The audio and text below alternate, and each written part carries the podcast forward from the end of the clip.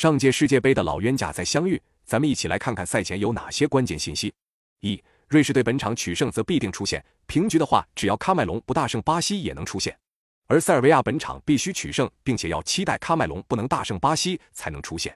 二、塞尔维亚队头号射手米特罗维奇在对阵喀麦隆的比赛中打入进球，目前个人身体已经完全恢复，预计会继续首发。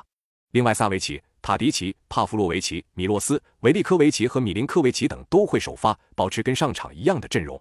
三、塞尔维亚二十六人大名单中有五人在西班牙俱乐部效力，更是有十一人在意大利联赛效力，这两个联赛贡献了近七成的球员，相互直接比较熟悉。四、上届世界杯塞尔维亚就遭遇瑞士，结果下半场被瑞士连进二球逆转。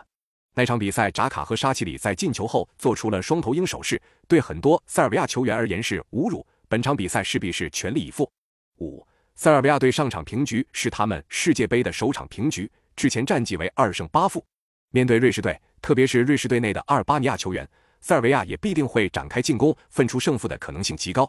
六，瑞士过去十三粒世界杯进球有十球来自于下半场，而过去十场世界杯，塞尔维亚有八场比赛在下半场出现了丢球，因此本场比赛下半场的瑞士队可能要发威。那么本场比赛你更看好谁？